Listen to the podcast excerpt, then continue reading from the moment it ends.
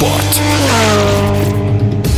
Первый международный лично-командный кубок Содружества по мотокроссу уже история. Заключительный этап соревнований был командным и проходил в Краснодарском крае, в Туапсинском районе, на территории Всероссийского детского центра «Орленок». В топ-5 сборных вошли команды России, Китая, Узбекистана и рядом с медалистами Казахстан и Индия. За российскую сборную выступали Всеволод Броляков, Тимур Петрашин и Даниил Баландин, который сейчас в эфире радиодвижения. Я считаю, что Кубок Содружества – это очень крутой формат, так как собираются собираются разные страны.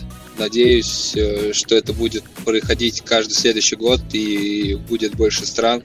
Моими главными партнерами по команде были Тимур Петрашин и Всеволод Броляков. Особенность данного мероприятия состоит в том, что это командные соревнования и суммируются очки трех спортсменов в трех классах. Сами соревнования прошли отлично. Сева Броляков выиграл в своем классе. Тимур Петрашин тоже выиграл в своем классе. А я выступал в классе открытый на мотоцикле класса 450. Произошел инцидент, у меня заглох мотоцикл на вылете, и я улетел и очень сильно упал. До самого первого заезда вообще не планировал ехать, потому что сильно очень ушиб э, плечо с локтем, да и в принципе ушибся.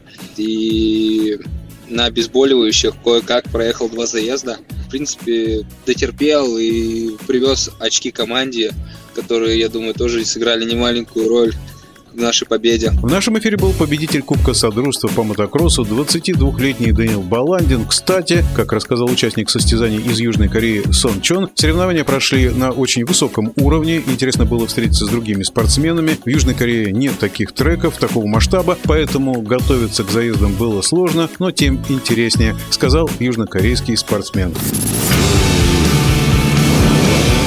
Мотоспорт.